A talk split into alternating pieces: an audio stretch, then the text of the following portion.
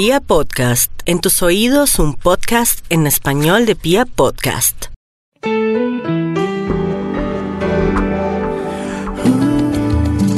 Yo no sé mañana, yo no sé mañana si estaremos juntos, si se acaba el mundo.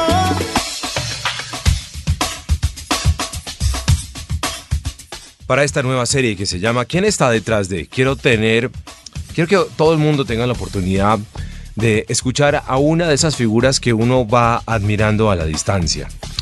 Y uno no solamente admira a quienes eh, tienen esa capacidad de ser mediáticos, de poner la cara. Uno, eh, o algunos de nosotros, nos fijamos mucho también en la esencia de las cosas, en cómo eh, también se construyen historias detrás de grandes figuras y de grandes personajes.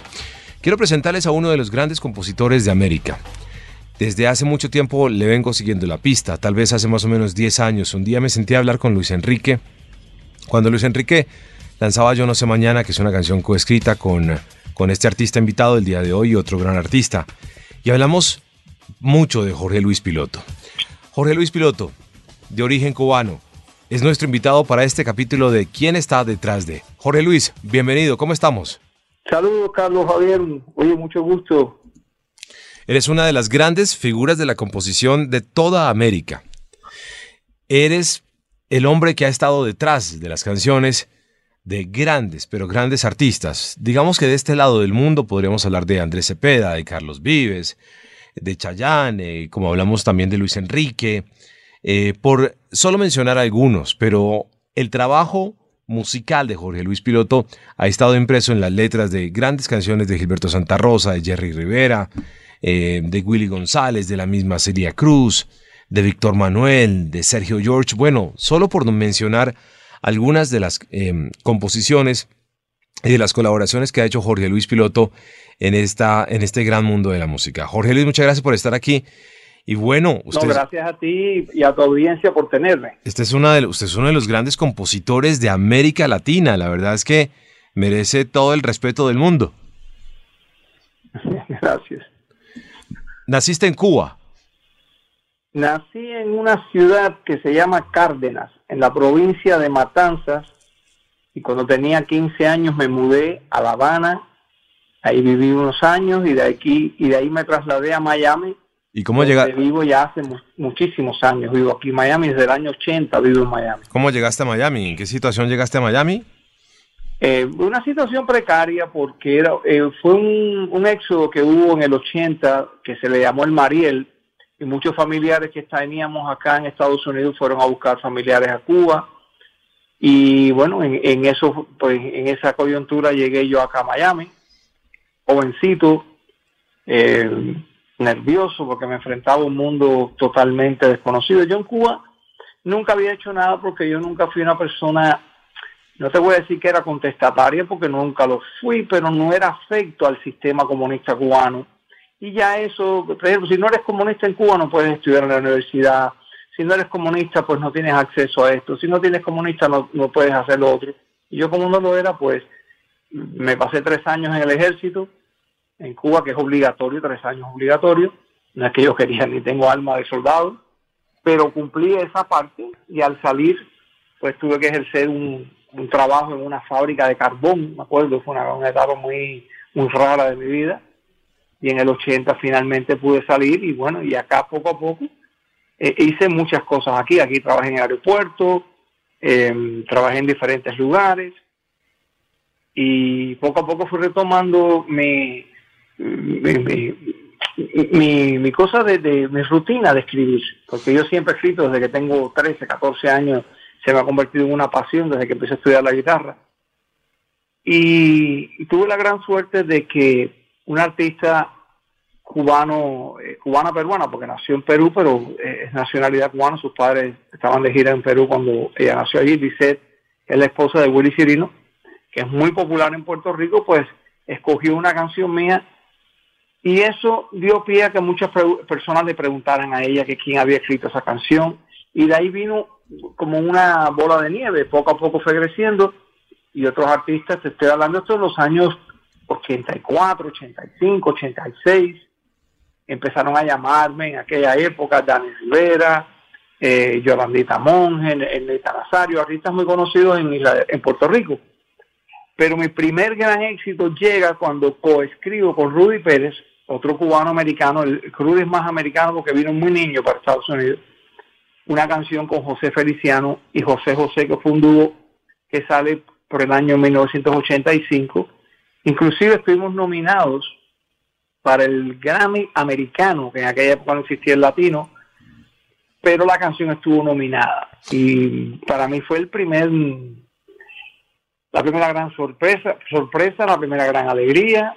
Eh, y ahí empecé, y empecé a hacer muchas cosas. Eh, trabajé con muchísima gente que ni soñando yo me imaginaba que iba a trabajar con ellos. Mucha gente me llamaba. Y después hice una incursión sin querer en la salsa. Yo no era salsero, pero tomaba muchas canciones mías que eran baladas y las convertían en, salsa. Pero siempre estuvo, desde la niñez estaba enmarcado un poco el tema de la música, la guitarra, y sentarse a escribir en sus calles de Cuba, em, con la indiferencia que de pronto le producía un poco el régimen, pero con la esencia, con la esencia de, de, de algo que había nacido con usted, que ya estaba en su ADN desde muy temprano. Muy temprano y te cuento que en mi familia no hay, o sea, no tengo ninguna herencia de nadie musical, tengo nada, fue una inquietud, yo empecé a estudiar la guitarra inclusive por casualidad, por, por entusiasmo, por, un amigo que me llevó, ¿no?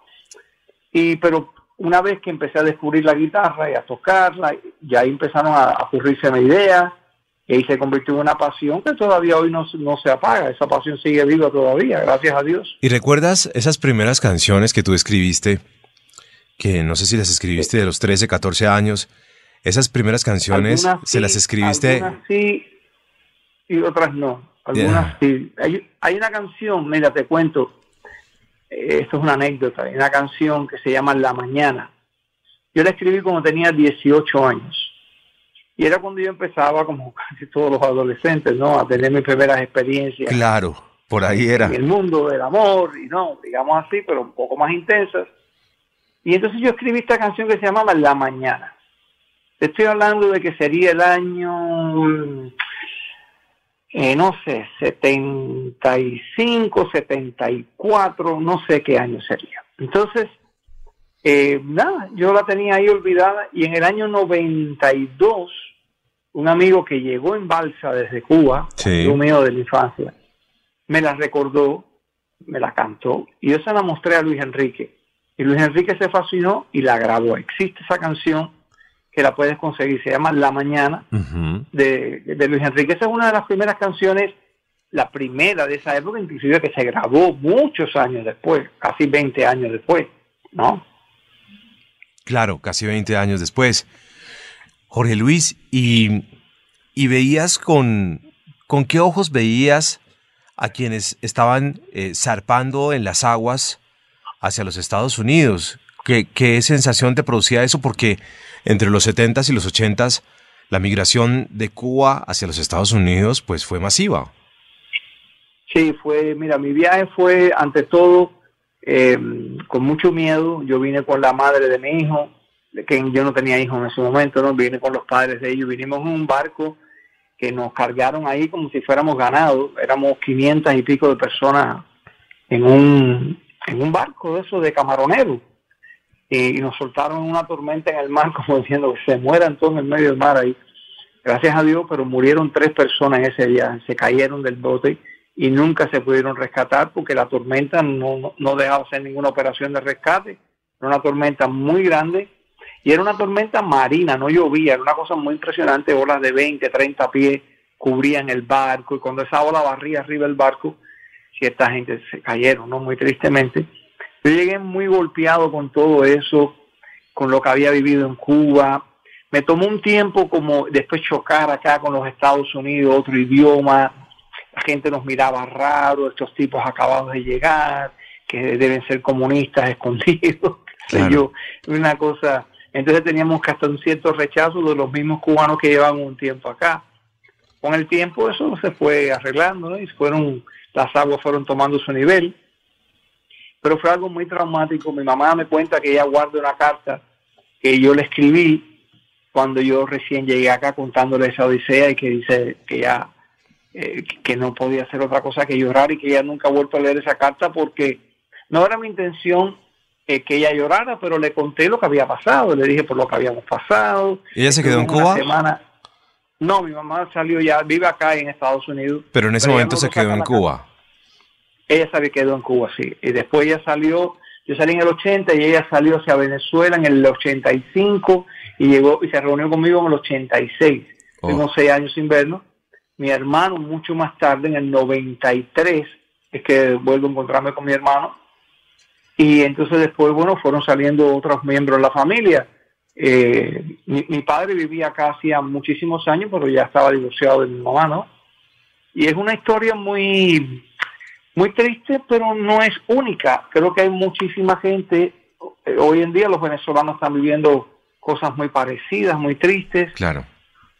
Y, y yo lo recuerdo ya con una cierta a ver cómo te, te puedo decir, yo tuve muchos años con mucho resentimiento. Claro. Sin embargo, no, ya hoy los años y, los, eh, y la edad me hacen ver las cosas como diferentes. Y digo, bueno, Dios sabrá por qué hace las cosas de esa forma y por qué ciertos pueblos tienen que vivir ciertas experiencias terribles. Y no sé, no está en mis manos eh, juzgar o no sé, es complicado, ¿no? Es muy complicado y, gracias a Dios la música fue mi refugio. Pues qué maravilla escuchar un poco, yo, yo quería también que, nos dieras un poquito ese, ese background de lo que ha sido el origen de uno de los grandes compositores de América. Jorge Luis Piloto está, como le digo, en la referencia de cuando uno habla con cualquier artista de América y nombra a Jorge Luis Piloto, todo el mundo abre los ojos y asienta su cabeza con un gran respeto hacia el talento del maestro Jorge Luis Piloto.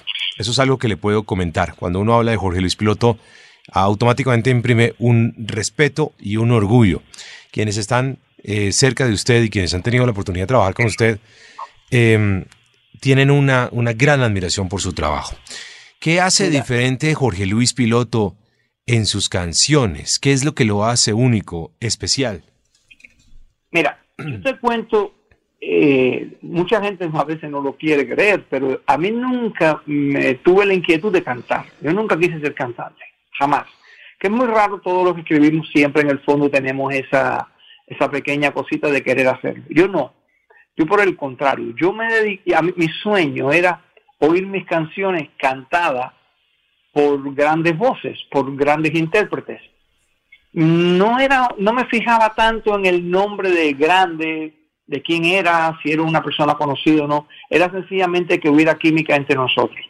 Y una, una de las cosas que me ha, eh, eh, no sé, señalado, separado de otros, que como yo no trabajo todo el tiempo para mí, aunque cuando sí escribo en mis letras, mucho de mi vida, pero melódicamente yo trato de ponerme cómo lo cantaría fulano, cómo cantaría esto eh, tal artista. Entonces, para mí eso fue una de las cosas que más me ayudó porque cuando llegaba y presentaba una canción a ese artista, muchas veces, no siempre, pero se identificaba con lo que lo hacía porque se lo había hecho a él. La forma en que frasea, por ejemplo, no, se, no le puedes hacer una canción a Luis Enrique, a Gilberto Santa Rosa como se le haría a Chayanne o a Andrés Cepeda. Sí, claro. Son totalmente, eh, eh, artistas totalmente diferentes. Entonces sería, eh, creo que he tenido la suerte de que he sabido cómo presentarle cada canción a quién, ¿no? Pues eso también es una parte muy importante porque, porque yo también he tenido la oportunidad de ver en este mundo de la música algunos eh, artistas que son más compositores que cantantes. Hay varios nombres que yo pues tengo aquí en mi cabeza, pero creo que por respeto no los voy a mencionar. Pero, pero creo que la, a veces uno eh, se puede confundir y tú tenías muy claro que tú querías era componer canciones para grandes artistas. Eso estaba definitivo. Tú no querías cantar. Totalmente. Nunca tuve duda. En eso no tuve duda nunca. Bueno, y, y además en la escritura, ¿qué te hace, qué te hace diferente? Porque, pues es que si revisamos la lista de las composiciones de Jorge Luis Piloto, pues tu nombre está en cientos de canciones famosas y exitosas de muchos grandes artistas. ¿Qué es lo que hace diferente Jorge Luis a la hora de componer? Mira, yo te cuento esto.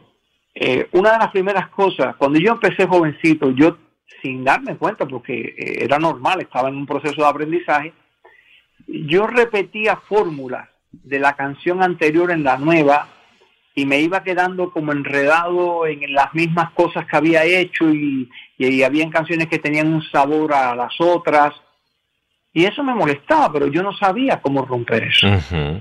Entonces, eh, un día, eh, inconscientemente, no lo hice consciente, después te voy a contar quién me lo hizo entender conscientemente.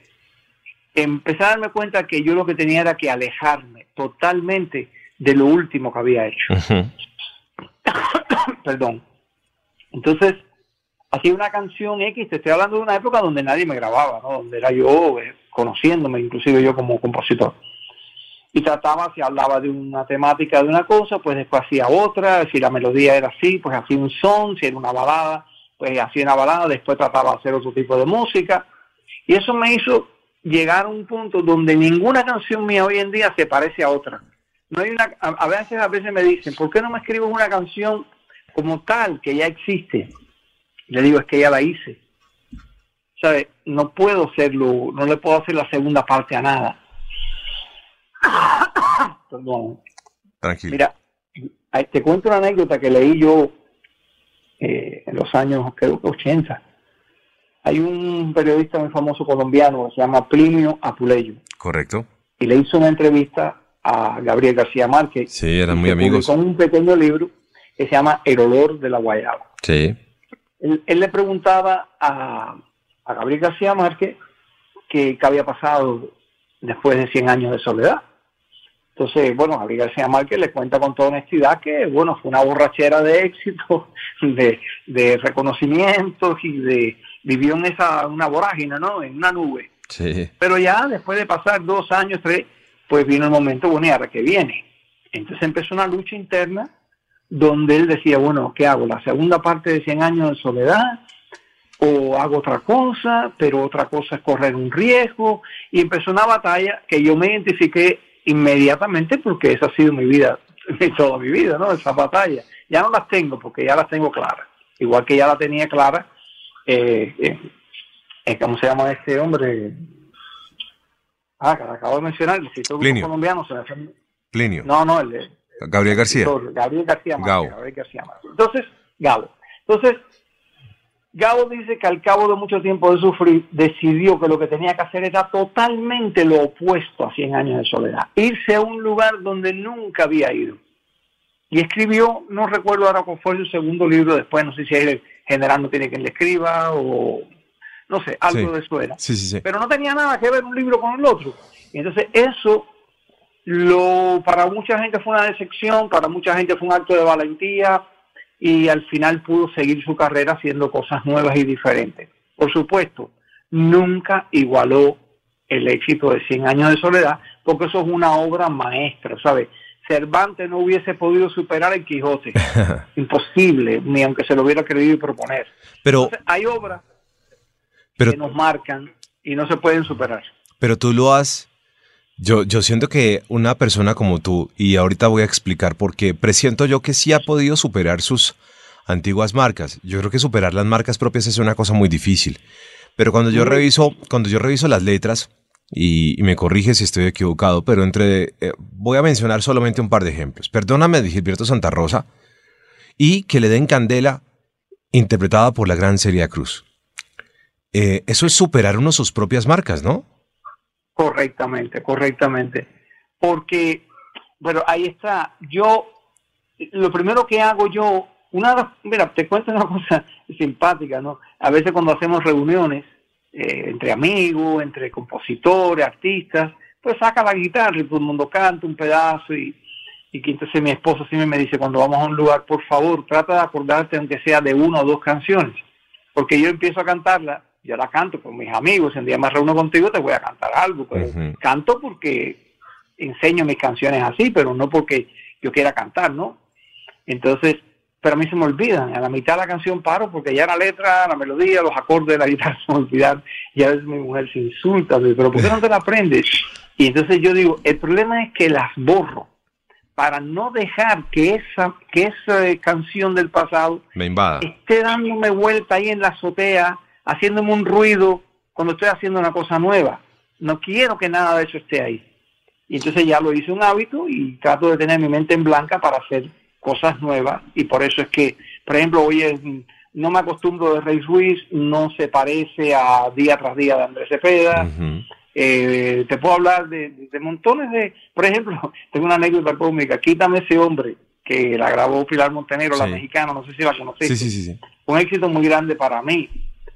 Pero cuando yo no escribí esa canción para ella, la escribí para Yolandita Monge 13 Sí. años antes. Sí, sí, sí, sí. Antes, imagínate. Sí, sí, sí. Y después se convirtió en un éxito mundial y la gente me decía, escribimos una canción así. Y yo recuerdo el día que yo estaba escribiendo esa canción, me quítame ese hombre del corazón. Y mi suegra me miraba, me decía, mijo, ¿por qué quítame ese hombre? Sí, claro, pero eso también es como una especie de maridaje. Una especie, una especie de maridaje que hay eh, en, en la, en la comida uno habla de maridaje. Eh, en la vida, en la vida uno habla de lo que es para uno es para uno. Eh, hablando de la pareja, pues, refiriéndose un poco a la pareja. Y, Claro, claro. y en definitiva, a veces parece que, que, que hay canciones que son definitivas para algún artista. O sea, esa canción estuvo Sí. hecha. Inicialmente uno puede creer que se, usted hizo una canción para Ricky Martin o otro artista, pero la canción en realidad era para Carlos Vives, por decir algo. exactamente, exactamente. Nadie sabe para quién trabaja también un poco. Así, pa- no, me ha pasado mucho, canciones que con el tiempo eh, la gente la, la resucitan. Mira, tengo otra historia muy simpática, simpática, no triste, nada de simpática. Eh, hace unos años, como en el 2006, 2007, no recuerdo exactamente el año, Tito Nieve ah, se le había muerto su hijo de Sí. 23 años, 22 años. La historia de Fabricando Fantasías. Correcto, fabricando fantasía. Entonces, pero la gente cree que yo escribí esa canción basado en el evento de Tito y no fue así. Yo cuando Tito me llama, porque Tito y yo somos grandes amigos, muy, amigos, somos de hace muchos años, él me llama y me dice, oye, no me has mandado nada, eh, eh, por favor, eh, mándame algo. Yo le digo que te voy a enviar algo. Y dice, no, no, no, tócamelo ahí por el teléfono, pon el speaker del teléfono y toca la canción. O no cantaba por mí, yo tenía un pequeño demo no hecho. Entonces se la toco y él para, me dice, para, para, para, para, para. para. Dice, piloto, me, me has matado con esa canción, que tú sabes lo de mi hijo. Le dije, sí, claro que sé lo de tu hijo. Y entonces me dice, pero es que esa canción, tócame la completa. Entonces le mandé la letra. Bueno, la historia es que él se identificó con esa canción que se la quiso dedicar al hijo. Cuando él me dice eso, llama a la, a la madre del hijo, que no era la esposa actual de él, y entonces, bueno, eh, lloran y yo en el medio, eh, sin saber qué hacer, ¿no? Una situación un poco eh, complicada, ¿no? Triste. Entonces yo le digo, mira, si la quieres hacer, hay una parte en la canción que dice, quisiera verte despertar al lado mío, que habla de una pareja, ¿no? Y entonces le dije, si tú quieres te cambio esa letra, yo te arreglo eso, yo te lo quito y te hago otra cosa ahí. Me dice, no, no, no, no, no, piloto, no, no. Es que yo no quiero que la canción quede como que tú se la hiciste a mi hijo. No, la canción yo se la voy a dedicar a mi hijo, tal y como está. Como cuando uno escucha una canción en la radio y se la dedica a una novia, se la dedica al hijo, a la esposa. Y le dije, hermano, como usted quiera, pero... Y así fue, la grabó tal y como estaba. No le cambió una coma. Inclusive después él me cuenta, no me lo contó en ese momento, me lo contó después, que cuando el niño estaba en el hospital, él dormía al lado de él, en una, como en una silla, ¿no? Una, Sí, una butaca. claro. Y entonces, dice, esa, esa escena yo la veía, no como tú la ves, de pareja, yo la veía despertar al lado mío en el hospital. Entonces, son dos cosas, eso pasa mucho en, en- en el arte. Eh, Uno piensa que está escribiendo una historia con un enfoque y tú cuando la escuchas la ves de otro enfoque. Y cuando Claro. me cuentas la historia, para mí es nueva porque yo no la enfoqué así. Dice, Eso es lo bonito que tiene la música. Claro, dice un poco Santiago Cruz, y de hecho es- eh, él tiene un título grande que se llama Quien corresponda, que las canciones, que las canciones eh, en últimas eh, son así, a quien corresponda, en últimas a veces Correcto. pueden tener mil interpretaciones y puede que no exista una definitiva. Exactamente. Me ha pasado mucho, mucho. Hay gente que, por ejemplo, hay una frase en que eh, no me acostumbro. Estoy hablando, no me acostumbro a vivir sin, sin ti, no sé qué. Dice, entonces en ese pasado estás hablando de los años más terribles que he vivido. Y la gente dice, pero ¿cómo terribles? Si supuestamente eran los años más felices que viviste con ella. Digo, sí, pero cuando yo escribí eso, no lo pensé en ella, era porque yo estaba en Cuba viviendo mis, mis años más terribles. Claro. Mis peores momentos eran en Cuba. No tenía nada que ver con esa persona. Pero yo lo hice así. Y Rey también me lo preguntó, me dijo, oye, pero... Y le dije, Rey, no, era que viví en Cuba, en mi, época más triste. Entonces me dijo, te entiendo porque Rey pasó lo mismo. Y por eso la dejamos así, nunca se arregló. Pero a todo el mundo le llama la atención que diga los años más terribles. Mire, pero ¿cómo es posible? Si estás acordando de tus mejores años, de, la mujer que no olvida, no sé nada, imagínate. Eso, eso tiene la música, ¿no? Yo tengo una, una sensación, eh, no sé si estoy equivocado, maestro piloto, pero tengo una sensación de que, a ver, yo, y esto lo digo con mucho respeto y admiración hacia miles de expresiones de la música, porque yo soy una persona que que también ha vivido de la música y ha estado muy cerca de la música y yo no peleo con la música en realidad.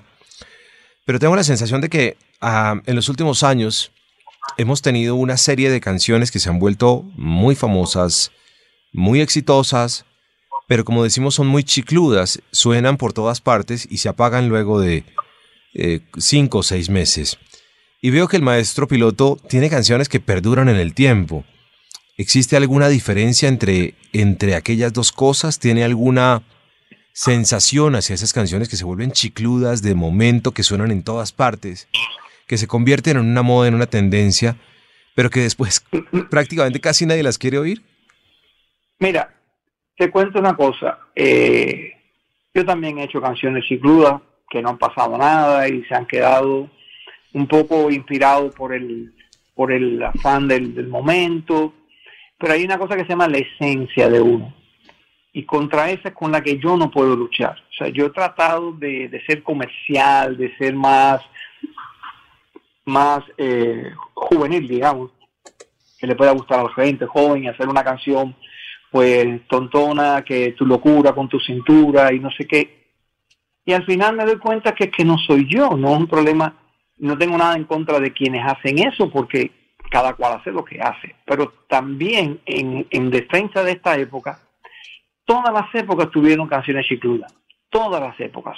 te puedo hablar de, por ejemplo, en los años 60, cuando yo era un niño, que estaba la canción aquella, Sugar, oh honey, honey, la canción que pegó hasta, hasta, hasta el cansancio un grupo que nadie conocía quiénes eran porque se llamaban los Archie, no tenían cara, eran unos muñequitos, unos cartoons. Entonces, toda época siempre ha tenido esas canciones que van bien a la bambada, que, salió en el año 90. Eh, siempre han habido ¿no? esas canciones a la Macarena, pero ahora hay un movimiento juvenil que lo que se han roto tabú, sobre todo con el sexo. Esto del trap, que, no es que es rosa, es que es grosero, no se pone en la radio porque no se puede poner, pero hacen cosas muy, muy groseras. Yo creo que eso al final le hace un daño a estas generaciones. Y yo me niego a ser cómplice, partícipe. No quiero nunca avergonzarme de tener que decir, ah, yo lo hice porque me convenía, por un problema de dinero. No lo voy a hacer. Pero entiendo por qué pasa, porque cada generación tiene su cosa, tiene su momento y todo pasará. Eh, nada vuelve, tampoco nada vuelve, pero evolucionará hacia otra tendencia y van a venir nuevas generaciones que van a mirar atrás y, van a decir, todos estos tipos estaban locos, que estaban haciendo? Y van a hacer otras cosas. Entiendo. Yo trato siempre de hacer algo que, quede. Eh, para mí es muy importante que trascienda. Entiendo su respeto por la expresión musical y su inconformismo con las letras de algunos eh, géneros musicales. Lo entiendo y lo comprendo, maestro piloto. Y, hacer cosas que trasciendan, pues tampoco es fácil, maestro. No, es que no lo sé que va a trascender. Trato de ser consecuente con mis ideas, con mi punto de vista y bueno, coincide a veces que es el punto de vista de mucha gente, ¿no? Y por eso trasciende, pero no es porque yo sepa que va a trascender. La bola de cristal todavía no la tengo. Permítame inmiscuirme un momento eh, en algunos personajes con los que usted ha trabajado. Eh, y le voy a hacer un par de preguntas de aquí y de allá. De aquí eh, podemos hablar un poco de Andrés Cepeda o de Carlos Vives. Y de allá, ¿cómo ha sido trabajar en su momento para una mujer que canta eh, como Celia Cruz? Mira, yo, tengo una anécdota muy bonita con Celia Cruz. Eh, mi, esposa era promotora en, en, los años 90 y, bueno, trabajó muchos años en Sony, ¿no? Y entonces eh, ella, ella mm, llegaba a la casa y me decía, oye, me encontré con el equipo de Celia y me mandaron a pedir que les escribieras algo. Y yo le digo, oye, yo no puedo escribirle a Celia. ¿Qué le voy a escribir yo a Celia, que es una señora mayor? Eh, ¿Qué le voy a hacer? Yo soy la borrachera de Cuba. Eh, bueno, y, y, mi esposo me decía, no importa, escríbele cualquier cosa. Digo, pero es que cualquier cosa es faltarle el respeto. No, prefiero no hacerle nada a enviarle algo que me diga, pues ese tipo se volvió loco y, y lo tome como un insulto. Bueno, eso pasó dos o tres veces hasta que un día mi esposa llega a la casa y me dice, oye, sí o sí, me encontré con Maggie, que era la, la, manager personal de Celia, y dice, ¿qué pasa que no le acabas de dar la canción? Yo no sé lo que vas a hacer, escríbele algo, por favor, por favor, ya vas a sonar que eres un pedante, que eres un engreído, y me, empezó como a conmover, ¿no? Tocó. Y entonces le dije, ¿pero qué hago? Me dice, y se queda así en silencio un segundo y me dice, escribe algo sobre la experiencia. Y eso fue suficiente para para que me cambiara totalmente la mente, porque yo siempre seria la guarachera, seria la guarachera. Y de pronto la vi como que dije, no, espérate, esto es una maestra con experiencia. Y digo, qué bueno que le esté dando un consejo a una muchacha que está con un tipo que no vale un medio, que dice que lo deje, que le den candela. Besé a mi mujer, me fui al cuarto y esa canción me salió en menos de dos horas. Te lo juro salió así como que alguien me la dictó de arriba abajo, la canté, la grabé en, una, en un casetito de esos pequeños, aquellos de, que daban vuelta de cinta, eh, se lo di y le dije, mira, entrégale esto. Y entonces, me acuerdo que mi mujer me comentó, oye, esa parte de que se indigna y quiere pegarle, ¿tú, quieres, ¿tú no crees que eso es un poco fuerte? Y le dije, bueno, pero para que le den candela, el tipo es fuerte, el tipo se la merece, ¿no? Y bueno, se la llevó a Celia, Celia le gustó, la grabó y fue el primer sencillo de ese disco de ella. Y yo quedé muy contento. Después le escribí dos temas más y me hice un gran amigo de Celia. Nos conocimos, tuve la, suerte de tirarme una foto con ella. Yo casi nunca tengo foto con artistas. Pues me tiré una foto con ella, la tengo aquí en mi oficina. Eh, me enseñó cosas muy bonitas, tengo montones de anécdotas, cosas que hicimos en otros proyectos y con qué sabiduría esa mujer manejaba situaciones que yo no hubiera sabido manejar y las manejaba perfectamente. Eh, ciertos dúos que surgieron con gente con mucho ego, gente muy joven, y, ella lo manejó, pero con una clase increíble. Y aprendí mucho con ella, de verdad. Yo agradezco mucho haber trabajado con ella y haberla conocido. Para mí fue muy importante ella. Me parece una... Eh, quería parar un poquito en Celia Cruz porque eh, para mí Celia Cruz, pues significa, creo que para todos significa demasiado en el mundo de la música latina. Para mí, eh, la, muerte de Celia fue tan parecida a lo que yo sentí cuando también falleció para el mundo anglo un poco Barry White, guardando las diferencias.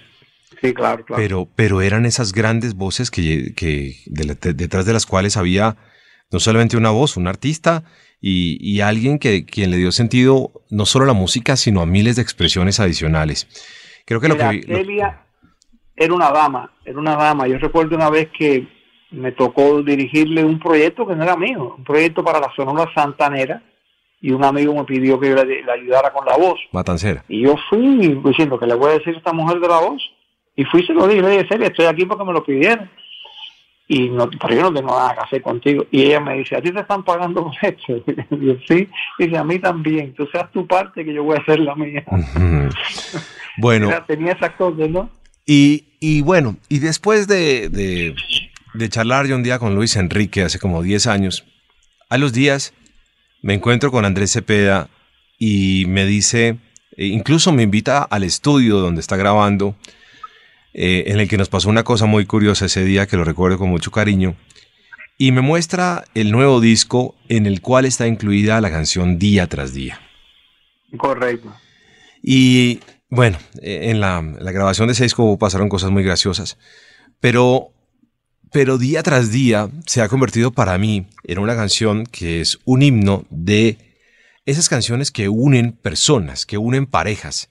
Y así lo y, y, creo que hay otras canciones que de otros artistas o de otros de otra índole que podrían separar personas, pero creo que día tras día es una canción que une a la gente. ¿De dónde nació día tras día y cómo llegó Andrés Cepeda? Mira, te cuento, esto es una canción que yo coescribí con Joel Enrique, un compositor Sí. eh, puertorriqueño con el que yo he trabajado mucho, eh, más que nada porque somos vecinos, nos queda muy cómodo decirle, ¿qué haces esta tarde? Ven para acá y nos juntamos, ¿entiendes? Entonces es un poco eso, ¿no?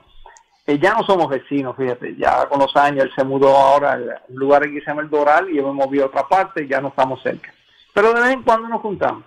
Cuando fuimos a hacer día tras día, estaba el proyecto de para Andrés Cepeda. Le escribimos una, la primera canción que le escribimos a Andrés fue Amnesia. Sí, Entonces, eh, que después lo grabó eh, Dayan, Dayan, eh, con Mojito. Se la llevó sí, y la grabaron ellos. sí. Pero Andrés no la vio. No, después con el tiempo me quería matar, dice que yo no se la había enseñado. Ay. No sé cómo- esto- Ese es, historia. ese es Andrés.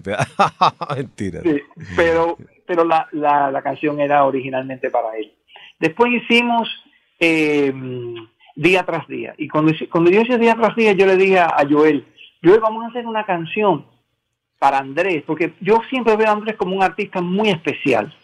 Yo desde que conocí a Andrés, yo me fasciné con la voz de Andrés. Andrés para mí es una es una institución en su forma de cantar, en su forma de decir, tiene mucho peso lo que dice, no es un artista frívolo, es un artista que me gusta que me diga cosas. Eh, entonces, eh, le dije, vamos a hacer una canción con esas cosas de, de frases cortas, de una flor de un verano, papá, y, ah, bueno, vamos, y, terminamos haciendo esa canción, pero muy enfocado en cómo yo veía a Andrés diciendo eso. Eh, y claro, esa canción Andrés se enamoró de ella inmediatamente y quizás por eso no vio amnesia. Sea, quizás cuando le presentaba varias canciones, pues, eh, no, esa no, esa no, esa, porque era muy suave, muy... Y entonces se enamoró de, de día tras día. Y en ese disco le hice otra canción que no es casual. Le hice así de grande. Y a ver si hay otra canción que haya, debe haber otra por ahí mía en el disco, pero ahora no lo recuerdo. Y bueno, y ya yo había trabajado con Andrés, eh, si fuera mi enemigo, que la escribí con Andrés. Eso Sí. fue cuando yo conocí a Andrés. Sí. Y Pronóstico, una canción que habla del tiempo. Y ese Sí. fue, esa fue la primera vez que yo conocí a Andrés, creo que fue en el 2006 o 5, no estoy seguro en qué año yo conocí a Andrés. Sí. Y siempre para mí Andrés ha sido como un artista referencia, un artista con el que me encanta trabajar, con el que me encanta escribirle, pero cuando escribo pensando en él me salen cosas increíbles, de verdad, me salen cosas que me encantan, Le pregunto, porque sé que él, sí, le, le pregunto, no sé si ya, eh, qué, qué pena que lo interrumpí, pero es que No, yo no sé si usted viniendo de Cuba y yo preguntándole por Celia y trazándolo a Andrés Cepeda, Andrés Cepeda para mí es el artista más cercano eh, a esos sonidos de Cuba y a esos Sí. sonidos de bolero que, que en realidad para mí son, son como muy nativos y como muy auténticos en un personaje como Andrés Cepeda y que a otros no les queda bien.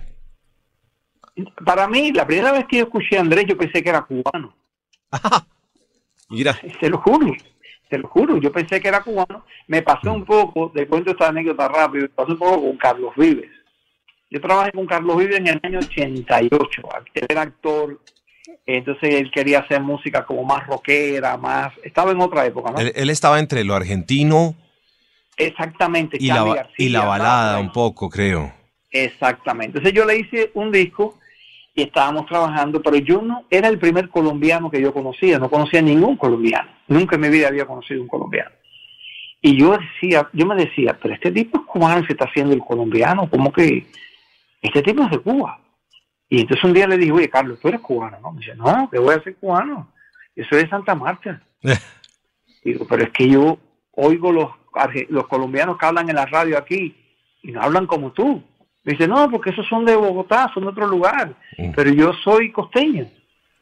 Y me quedé y dije, bueno, hasta que efectivamente me di cuenta que Colombia son como un montón de países juntos.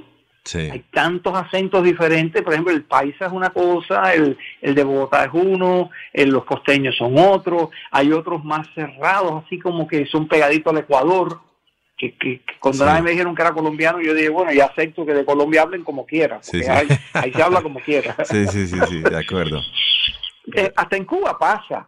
Por ejemplo, un oriental de la zona oriental de Cuba, con, eh, eh, sobre todo un habanero, yo no soy habanero, pero el habanero es más golpeado, más lo que le dicen el acere, el... Oye, qué volada, chico, mira, yo, tú, eh. Y nosotros le decimos que hablan con una papa en la boca, ¿no?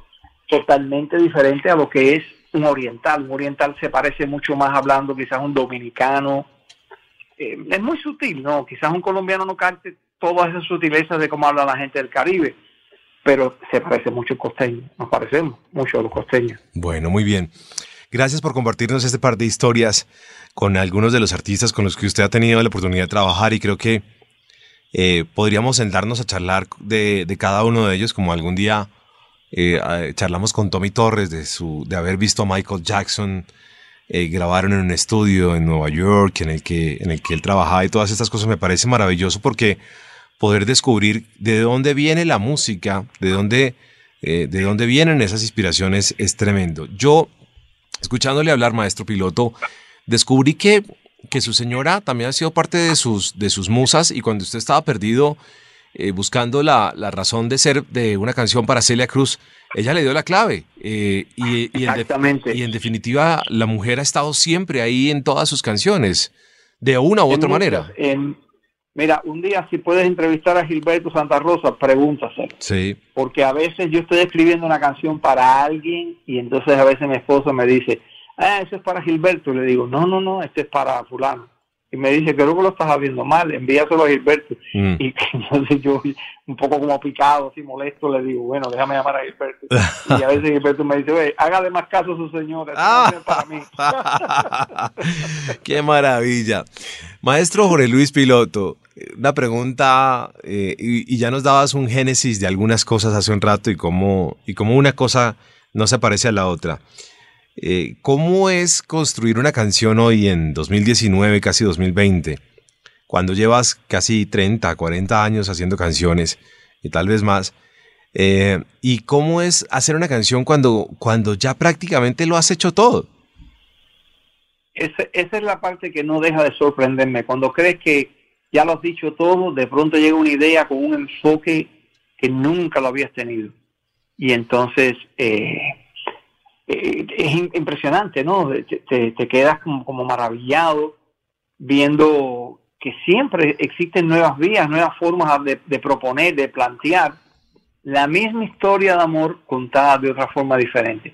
Y creo que eso es lo que me hace mantenerme enamorado de mi profesión. Por eso vivo como el primer día, como que no pierdo la ilusión, nunca me canso. Sí, a veces me preocupa que esas cosas dejen de llegar, esa musa desaparezca. Porque de verdad no sé por qué viene, no sé por qué pasa. Em, hay cosas que a veces se me ocurren que digo, pero ¿de dónde salió esto? ¿Por qué vino esto? Y creo sinceramente que cuando se hacen las cosas así, hay algo más allá que uno no entiende que te está diciendo un poco qué es lo que le está pasando. Muy bien. Em, ¿Algún artista alguna vez te dijo, eh, bueno, eh, ya hablábamos que, a veces una canción no es para un artista, sino para otro. Pero alguna vez un artista te dijo, Jorge Luis, ¿qué es eso que usted escribió? Eso no sirve para nada. Y de pronto lo guardaste y se convirtió en un éxito en la voz de otro artista. Oh, muchísimo, ha pasado muchísimo. No ha llegado que decirme que no sirve o no sé qué, pero eh, pero sí me han dicho, por ejemplo, cosas, ah, es que la canción es muy, muy tontita, muy, muy no sé qué y después cuando la oyen me dice, no, bueno, se justifica. Me dice, "No, es que no le, no le presté la atención debida en el momento, quizás porque la escuché en tu voz, no, no me conmovió, y entonces, pero es normal, somos seres humanos, ¿no? Eh, Y aparte, no todo lo que yo hago, muchas cosas que he hecho yo que no las enseño ni loco. Es como, me- es como me decía Sergio George, es que nos cuentan más las victorias, pero no vayan a buscar las derrotas, hay muchas. Ok, muy bien. Y cómo, a ver, ¿cómo has tenido que vivir un poco el ego de los artistas? ¿Cómo, cómo lo has manejado?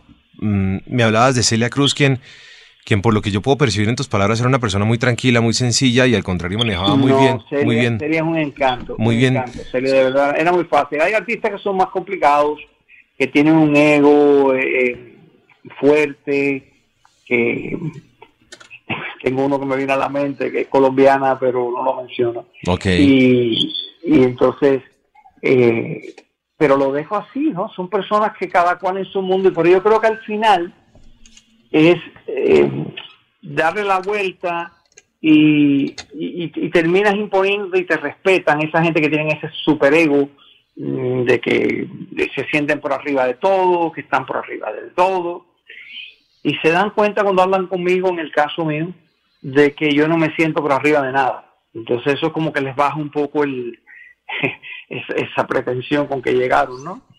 Y logramos hacer algo. Pero claro, tengo gente con los que me siento más cómodo trabajar, definitivamente. Y hay otros con los que se me hace un poco tenso trabajar, ¿no? Es como, wow, fue, fue tenso trabajar. Y es por eso, Sego, que después al final, cuando la fama deja de, de llegar, entonces vive muy triste porque quieren vivir escondidos del mundo, porque ya no son reconocidos como antes.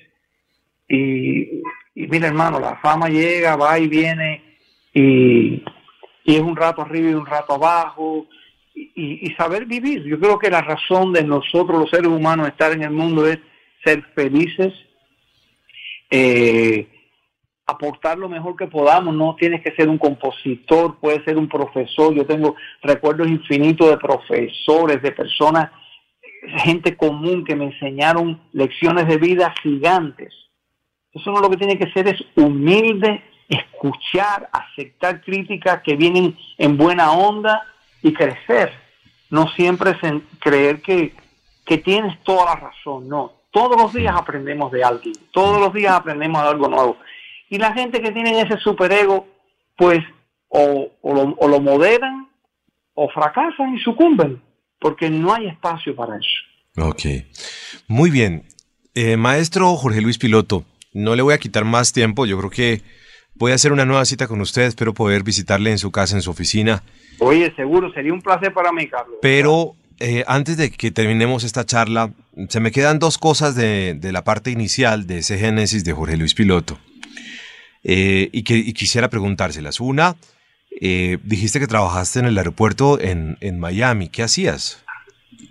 Cargaba aviones, las maletas. Eso fue uno de los primeros aviones, eh, el trabajo que tuve yo cuando... A lo, a lo Freddie Mercury. Eh, Exactamente, exactamente, hice lo mismo, exactamente. Por eso te lo Lo quería preguntar. Cuatro años, Cuatro años en el aeropuerto de Miami. Cuatro años en el aeropuerto de Miami, entonces ya, eh, claro, eh, eh, seguía escribiendo en las noches, haciendo otras cosas, estudiando inglés, tratando de, pero fue algo que hice hasta que en el 80 y ya 85, pues lo dejé y me dediqué, ya empecé a hacer más esto. También trabajé en una tienda de música, pero eso era ya mucho más divertido, ¿no?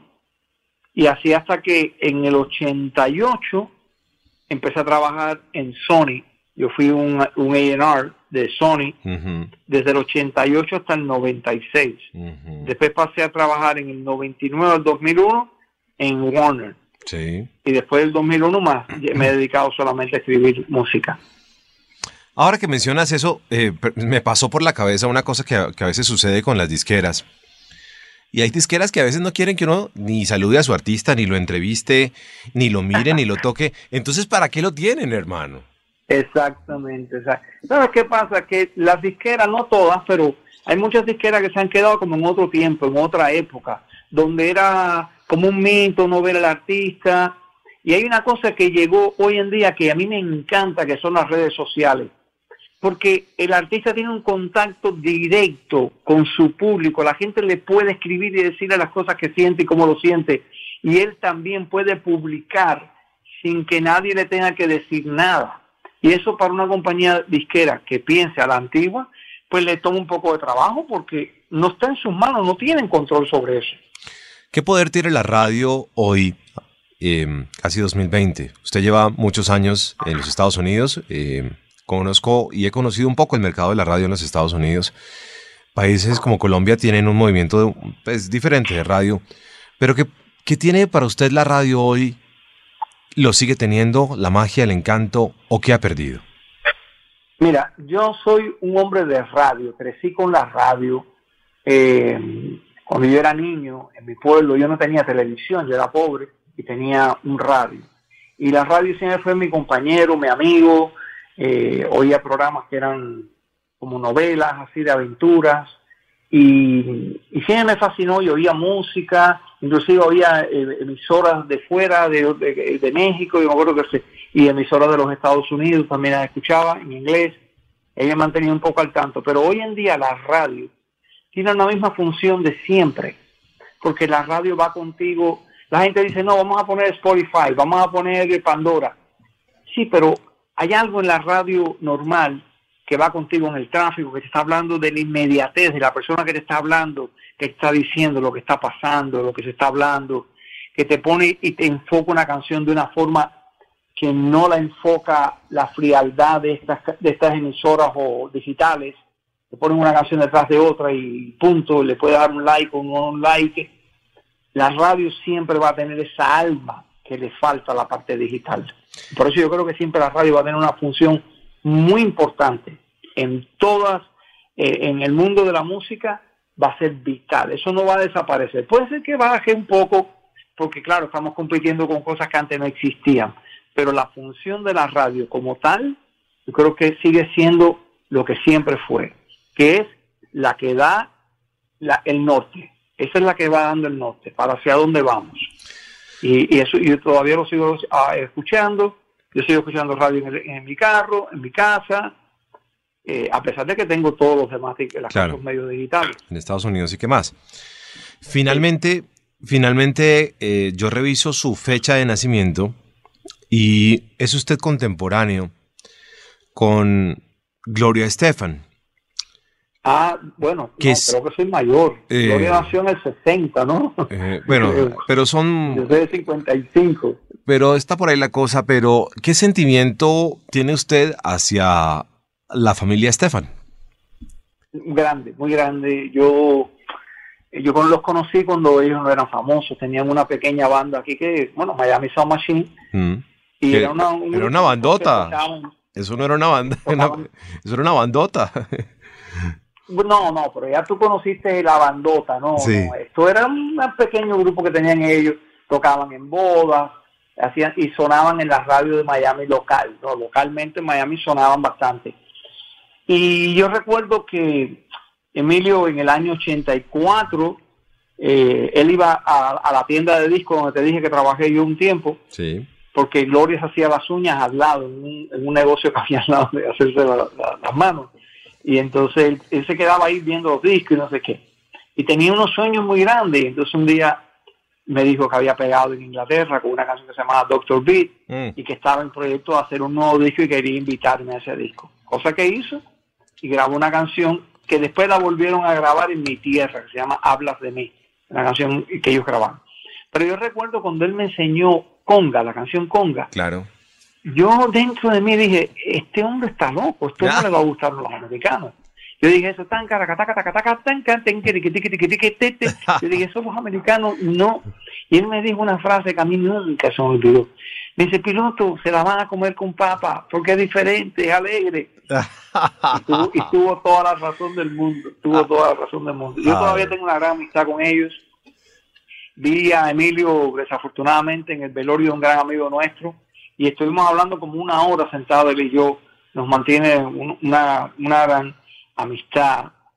Eh, Emilio es una persona que, que sueña grande, siempre fue una persona muy ambicioso, pero sigue siendo la misma persona que yo conocí cuando lo conocí. Y Gloria igual, la misma persona. Tengo muy bueno, yo tengo muy buenos eh, recuerdos de él y, lo mejor puedo hablar de él. Bueno, muy bien.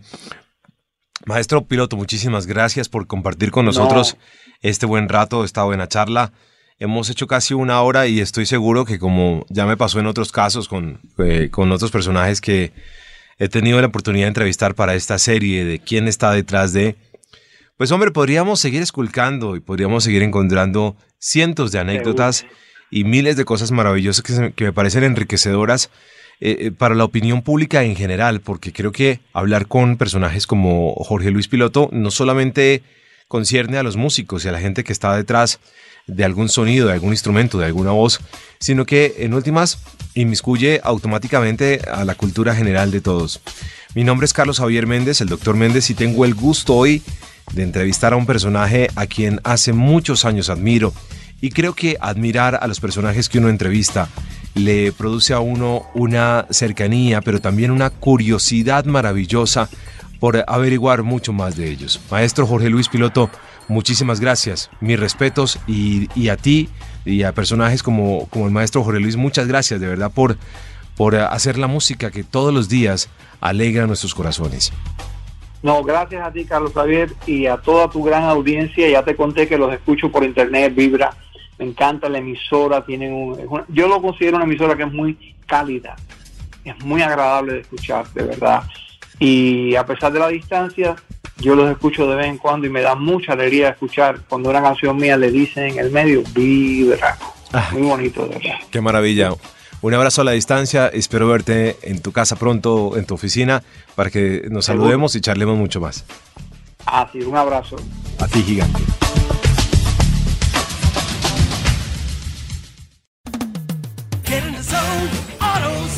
Bienvenido a AutoZone, donde siempre encuentras ayuda. ¿Tu auto no arranca? No te preocupes. Empecemos con probar tu batería gratis. Puede que solo necesites una recarga y también te ayudamos con eso. Si necesitas reemplazarla, estás en el lugar correcto porque tenemos opciones desde $79.99. En el destino número uno para baterías, tenemos la solución.